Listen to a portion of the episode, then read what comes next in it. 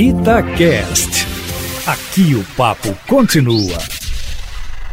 Pegou mal, viu a ida atabalhoada do presidente Jair Bolsonaro ontem ao Supremo Tribunal Federal, na companhia do ministro Paulo Guedes e de uma dúzia aí de empresários. Olha, foi um espanto, viu, Stark?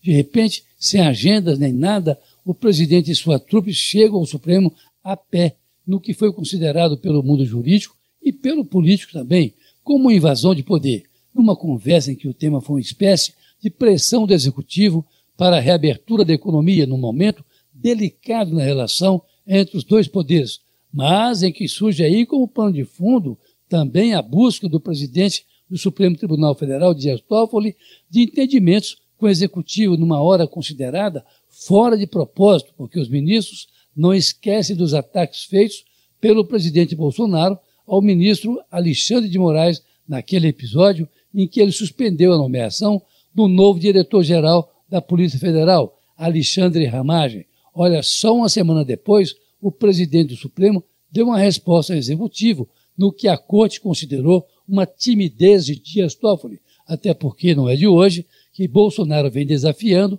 o STF ao participar, por exemplo, de manifestações que pedem o fechamento do Congresso Nacional e do Supremo Tribunal também. Na verdade, a ida de Bolsonaro com os empresários ontem ao Supremo foi entendida pelos ministros como uma tentativa de o presidente jogar nas costas da corte parte da responsabilidade pela crise de coronavírus, porque passa o país na possibilidade clara de piora da economia.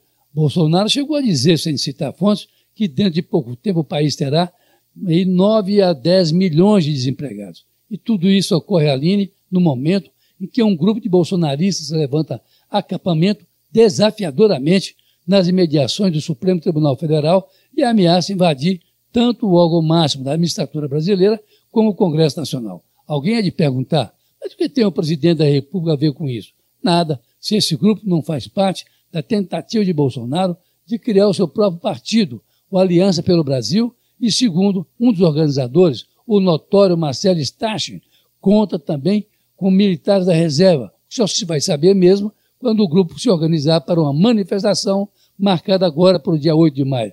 O que se vê, na verdade, a linha Eustáquio, é a direita se organizando para manifestações cada vez mais perigosas, como essa anunciada agora de invasão do Congresso e do Supremo Tribunal Federal, pelos chamados, abre aspas, soldados do Brasil, fecha aspas. Na verdade, não haveria nenhum problema na manifestação de grupos radicais desse tipo, se não representasse, de fato, uma ameaça séria às instituições permanentes da República.